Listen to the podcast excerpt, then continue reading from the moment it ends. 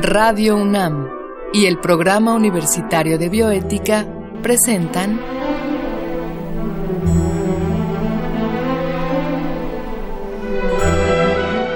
El Árbol de las Ideas. Bioética, Ciencia y Filosofía para la Vida. Con Paulina Rivero Weber.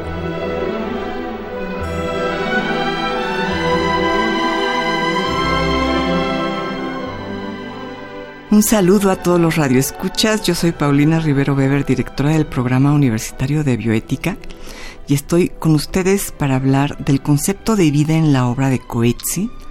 Y para ello contamos con la experta, la doctora Claudia Lucotti. Pero antes de presentársela de manera previa, vamos a escuchar la cápsula que el Programa Universitario de Bioética y Radio UNAM han preparado para esta ocasión. El futuro de la sociedad es siempre una materia incierta, puesto que las variables que lo determinan cambian día a día. Paradójicamente, existen algunas predicciones que hemos visto cumplirse, las cuales no provienen de la mente de analistas o videntes, sino de los escritores de ficción. Al retratar mundos llenos de monstruos de laboratorio, androides que amenazan el orden humano, distopías científicas, catástrofes ecológicas y un despiadado control social, la ciencia ficción es un terreno fértil para el planteamiento de dilemas bioéticos, pues recrean situaciones hipotéticas que nos hacen reflexionar sobre nuestra relación con la tecnología y con los valores éticos que rigen nuestras vidas. Constantemente se hace referencia al soporte que las humanidades tienen frente a la ciencia, mientras ésta busca cómo cumplir los deseos de la sociedad las humanidades, plantean la razón por la cual eso podría ser buena o mala idea. En otras palabras, la literatura moldea nuestra sensibilidad ética. Y probablemente ningún autor contemporáneo tenga más claro que el acto de escribir literatura es también un acto ético que el Premio Nobel de Literatura John Maxwell Coetzee. Coetzee nació en Sudáfrica en 1940, cuando su país sufría los estragos del racismo y el apartheid. Pero gracias a vivir en el corazón de estos problemas, Coetzee pudo moldear sus universos literarios plagados de temáticas que por mucho tiempo nos parecieron lejanas o invisibles, como la soledad, la violencia, el aislamiento y la falta de empatía. Para conseguir que el lector se involucre en estas temáticas, Coetzee lo vuelve partícipe de sus tramas con una sutil estrategia narrativa que lo incluyen como parte fundamental de la historia. Es una fórmula bastante efectiva para difundir la bioética. A diferencia del discurso científico, el discurso literario no busca explicar o instruir, sino que incluye al lector en la circunstancia para experimentarla por sí mismo. Las historias de Coetzee, en lugar de plantear mundos posibles, nos devuelven una mirada más amplia y profunda de nuestro propio mundo. Esto es una valiosa herramienta para la reflexión bioética, pues nos recuerda que no puede haber moral sin sensibilidad ni ética sin imaginación, y que si la bioética está comprometida con la defensa de la vida en todas sus expresiones, no puede prescindir de las creaciones poéticas y culturales que forjan nuestra sensibilidad. Por ejemplo, en Esperando a los bárbaros, Coetzee plantea cómo los prejuicios que nos hacemos sobre aquellos que son distintos a nosotros pueden llegar a desatar el odio y dar pie a justificar los actos más viles y crueles. Y si una vida humana se ve amenazada por el odio irracional, la vida en general pierde su valor, pues cuando una sociedad destruye lo diferente, se destruye a sí misma. Otro ejemplo es La vida de los animales, en la que el Nobel sudafricano recoge algunas de las posturas filosóficas más importantes en la discusión sobre los estudios animales. Bajo el pretexto de dar algunas conferencias sobre la temática animal, Elizabeth Costello, alter ego de Coetzee, hace un repaso sobre la relación que filósofos y poetas han sostenido con los animales y los presupuestos filosóficos, morales y bioéticos que estas posturas conllevan. Coetzee no pretende aportar salidas fáciles a sus lectores o a darles una guía sobre cómo actuar.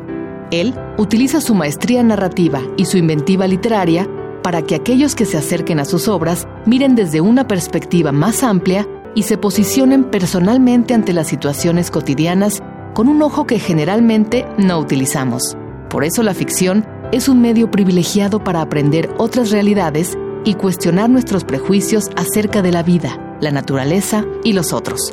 Porque como nos recuerda Coetzee, La literatura es algo más que la narración de historias y relatos. Es una forma de ser enteramente humanos.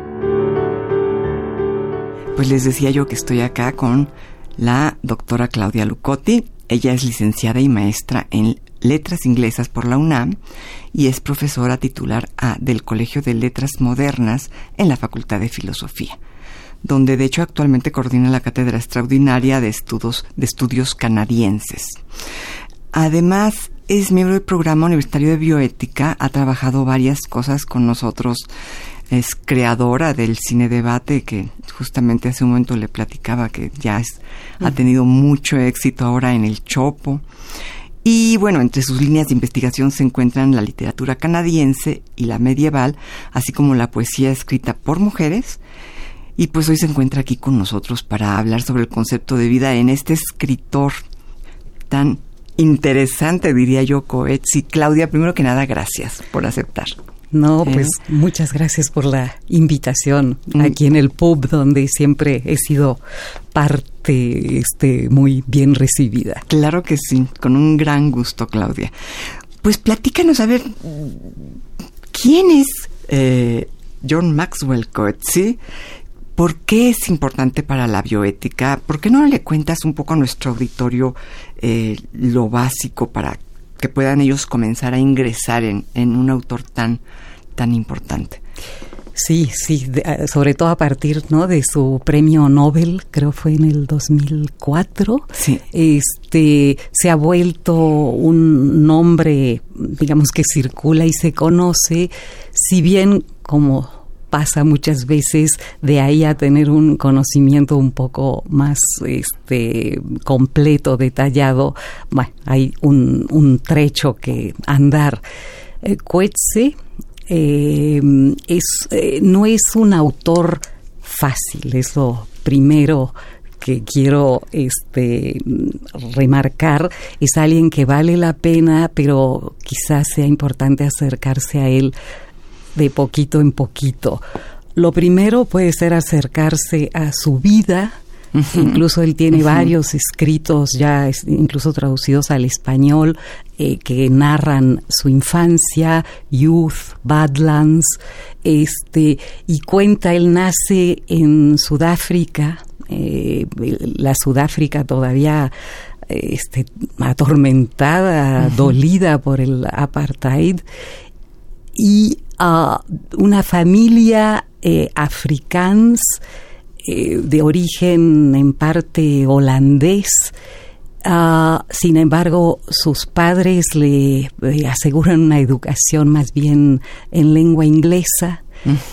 Y entonces ya de entrada nace en un espacio complicado, ah, con una identidad compleja.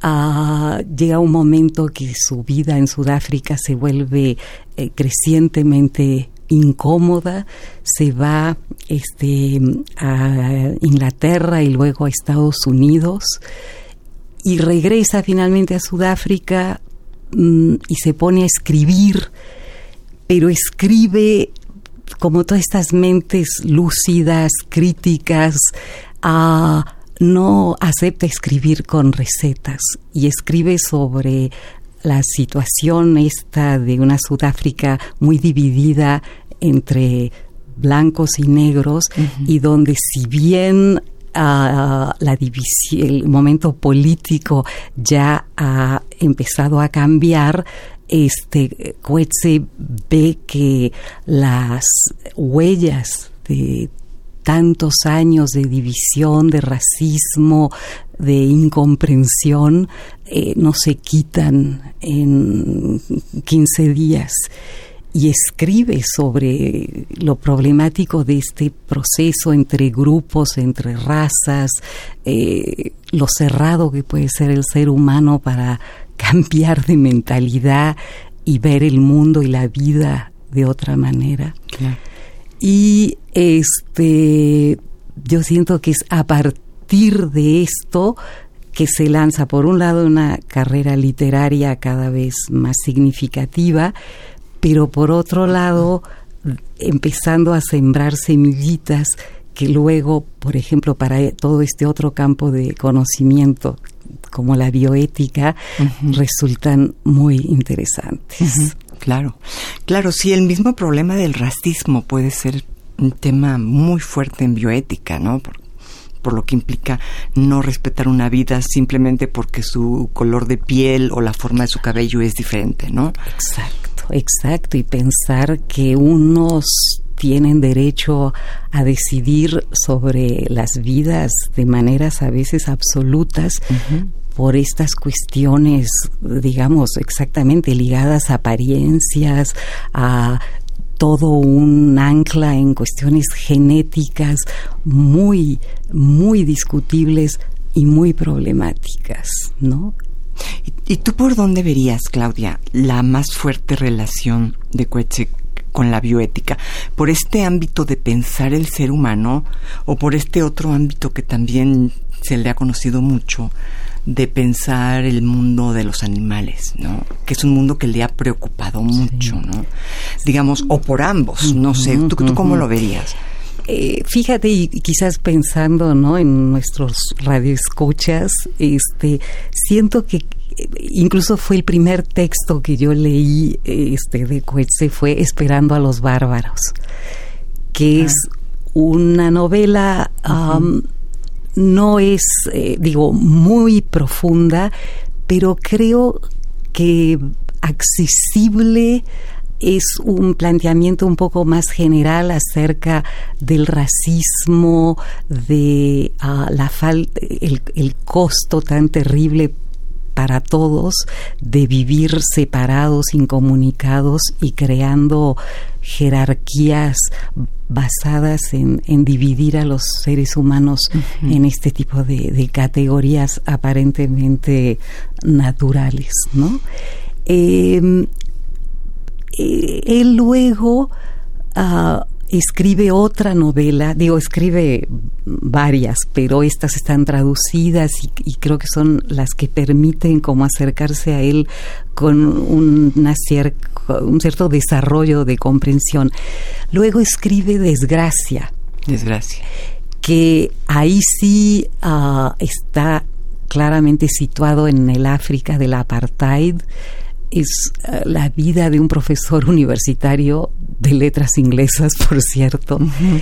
Eh, un profesor muy complejo, muy complicado. Hay gente que le ha encontrado incluso algunos eh, ligeras similitudes en algunas cosas con eh, o sus pensamientos y sus problemáticas. Podría ser, digamos, eh, él mismo, el, personaje. Sí, que no, del todo, porque se mete, creo, en problemas mucho más graves de los que, en los que se ha metido este Coetze. Pero a este, este profesor eh, que se va un tiempo, tiene un problema en, la, en su facultad acusado de acosar a una alumna justamente y este se va a vivir a un área muy rural de Sudáfrica con una hija, con su hija que está separada. Y hay toda una serie de problemáticas más concretas ya este entre grupos raciales muy duros algunos con mucha violencia en donde el tema de la, violencia sexual, el aborto, este, el, racismo, eh, la relación eh, entre eh, lo urbano y lo rural está presente, pero ya empiezan a aparecer los animales. Ahí empiezan a aparecer los animales. al menos ahí ya todo el tema, por ejemplo, de la vida de los perros, que es una constante. Digo, los animales son una preocupación de él, pero la figura de los perros en sus escritos, ¿no? Aquí hay todo un involucramiento con perros, perros abandonados, este, la decisión de eh, sacrificarlos si no se les puede encontrar un lugar para vivir porque es mejor que mueran dignamente a que vivan en la calle, cosa que, en fin, uno puede no estar del todo de acuerdo sí, pero Coetzee aquí hace dos cosas. Empieza a interrogar el tema de la vida, mm, qué es una vida digna, quién decide, quién no, y además la empieza como a ampliar más allá de lo puramente este digamos humano, los grandes temas raciales eh, hay, hay casos más concretos más este, aparentemente menores, ¿no? Como los perros, pero que para él se han ido volviendo una parte central de su preocupación. Y la otra cosa que pasa, en desgracia, que creo que es importante tomar nota, es eh, que nos empieza a ofrecer una escritura, un texto, en donde le deja mucho campo de acción al lector. No solo te plantea interrogantes, sino que no te los contesta. Y eh, creo que esto es un elemento fundamental para la bioética. Te, deja con la interrogante. Claro. Con el cuestionamiento. sí, y es tarea de cada quien el tomar una posición frente a esta interrogante, el darse cuenta, uno, que a veces somos muy cerrados, de que pensamos que hay una respuesta obvia y que no se duda y uh a la hora de repetir por ejemplo estas escenas del sacrificio de los perros sí te empieza como a decir a ver a ver qué es esto cómo lo ves tú harías lo mismo o no y la novela acaba como una buena novela moderna de manera muy abierta. Este, creo que muchos lectores, eh, como podemos ser lectores de día domingo, que nos gusta un final feliz, todo acomodadito, no, bueno, Coetze te deja mucha tarea y te deja incomodidad, pero creo que sí vale la pena, sin duda. Claro. Y en ese sentido, bueno, nos has hablado de dos de sus obras, ¿no? Digamos, desgracia sería la primera en donde comienzan a aparecer eh, los perros. Ahorita me acordé que incluso muchas ediciones traen imágenes de, perros, ¿no? En este texto, ¿no? Sí, sí, sí. Este, mm, ¿cuál, tú, tú, piensas que su concepto de vida a lo largo de su obra fue evolucionando o, o él ha tenido un concepto de lo que es la vida, digamos, muy parejo en su obra?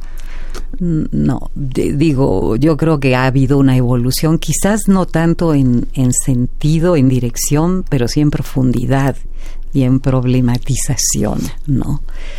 Y esto lo veríamos quizá en la tercera novela, y aquí hasta dudo si decirle novela, que es la vida, las, las vidas de los animales. Las vidas de los animales. Que siento que es como el tercer eh, momento que ayuda a, acabar de entender para alguien que se quiere acercar ¿no? a Coetze y a la, a la bioética, eh, por dónde va su, su preocupación, su, su interés y, bueno, sus proyectos en general, ¿no? Y nuevamente podríamos pensar que no que sea él, él, mismo, pero hay similitudes con su vida, ¿no? En este texto, las vidas de los animales, ¿o no te parece?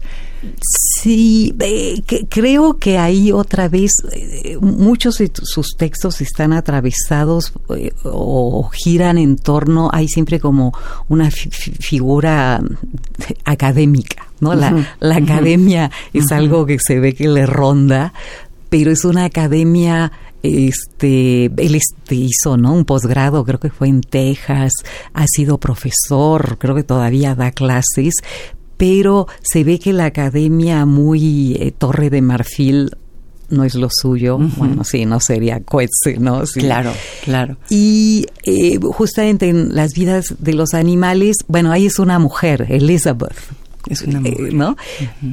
Pero es justamente una académica muy este, particular, invitada a dar unas conferencias y ella sola como no es que se enrede, sino que deja ir un poco su rollo académico más claro y más tradicional que no tiene problemas, digamos, y eh, empieza a, mm, este, a ofrecer, digo, su, su, su, ponencia, porque gran parte de esta muy breve novela es la, la ponencia de ella tal cual, y es toda una ponencia preocupada por los animales qué hacemos con ellos, cómo los separamos absolutamente de nosotros, tomamos unas decisiones de horror eh, ya con ellos para nuestro confort, nuestra alimentación.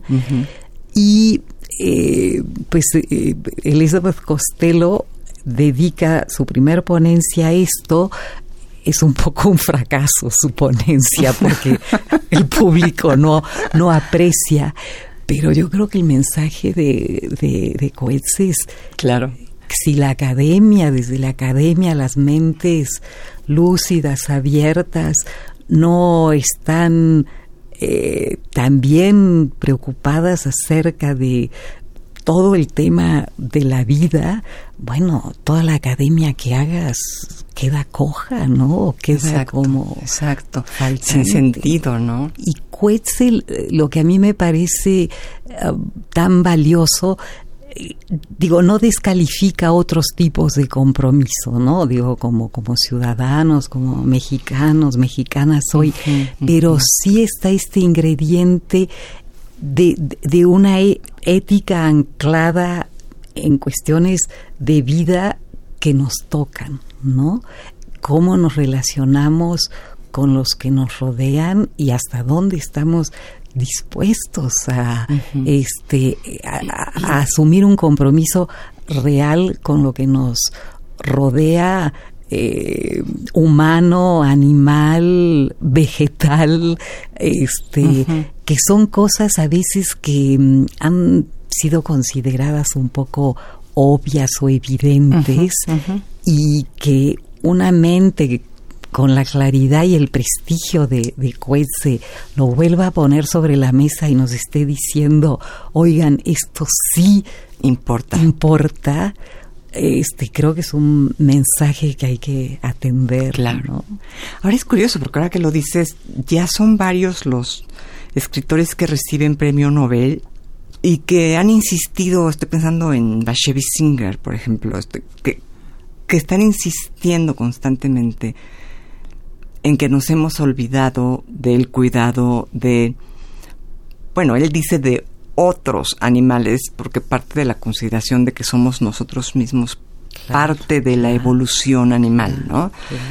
Eh, y, de lo grave que es esto. Entonces, bueno, ¿qué encontraríamos en, en Coetze que sea particularmente suyo en torno al concepto de vida que envuelve, pues, a algo más que, que los seres humanos, ¿no? ¿Cuál sería su preocupación. Tú mencionabas también las plantas, ¿no? Pero mm, es, es tan radical, Coetze realmente su concepto de vida abarca absolutamente todo. No, yo venía pensando en, en, esto en el camino. Este, ahora estoy dando un, seminario sobre literatura de mujeres indígenas de Canadá, donde esto es eh, muy marcado y de maneras muy interesantes yo creo, y sin demérito para nada de Coetze, yo siento que quizá en su caso es la, la, problemática, la, no solo la crueldad con los animales, sino que vivimos en una cultura, en un universo en donde hemos convertido a los animales en objetos indefensos a que usamos, explotamos y destruimos para nuestra satisfacción personal sin darle un, un más mínimo pensamiento de ah, lo, que implica estar haciendo esto, ¿no? el, decidir que podemos, eh, digamos, rebajar otras formas de vida a ese grado a veces por razones de una superficialidad absoluta y crear eh, em, empresas, eh, mecanismos enteros dedicados a esto, que embrutecen incluso a, toda a todos los que participan en esa cadena productiva, creo que es algo um, donde Coetze regresa vez tras vez, él no tiene una respuesta, creo que es muy valiente porque nos dice una otra vez, miren, miren esto, mírenlo. Ah, creo que esa sería su, su marca, su característica. Sí, un, individuo muy valioso. De hecho, forma parte de este grupo eh, conocido como Minding Animals, ¿no? Donde se juntan cada dos años en diferentes partes del mundo para dar sus avances sobre los estudios sobre la vida de los animales. Y este y es una gente muy muy valorada en ese grupo, muy admirada. Bueno, yo creo que en cualquier lugar, sí, Sí, sí, Ay, Claudia, pues te agradezco muchísimo. Creo, que lo que nos has dado es una especie de, de biografía de Coetzee para ubicar al, al, lector en sus textos. Me queda una duda y a lo mejor nos da tiempo rapidísimo de tratarla. Tú decías que esperando a los bárbaros esta, esta novela la veías un tanto superficial. ¿A qué se debe esta idea, Claudia? Ah, no, perdón, si dije superficial. No, lo que quise decir fue más bien abstracta, no, no está ubicada ni en un tiempo ni en un espacio concreto, entonces puede leer, es más bien alegórico, ¿no? Eh, no, sí es ah. profunda, pero no es terriblemente complicada de leer. No es tan difícil de leer. Ajá. Entonces, para iniciar, la que recomiendo. Ok, Clau. Pues muchísimas gracias otra vez, no, pues, doctora Claudia a ustedes muchísimas gracias por, por estar acá. Y este, pues gracias a ustedes, amigos, por escucharnos. Les recomendamos, pues, salir corriendo a buscar esta obra de Coetze. Y gracias también a Marco Lubián, nuestro productor. En controles técnicos, gracias a Susana Trejo. Y escuchamos, como siempre, la voz de Gisela Ramírez en la cápsula, cuyo guion contó con la adaptación de Mario Conde a textos originales de Diego Dionisio Hernández. Se despide de ustedes su amiga y servidora Paulina Rivero Weber.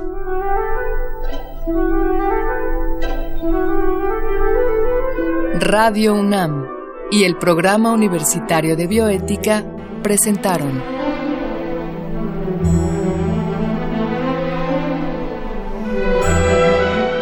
El Árbol de las Ideas. Bioética, Ciencia y Filosofía para la Vida. Con Paulina Rivero Weber.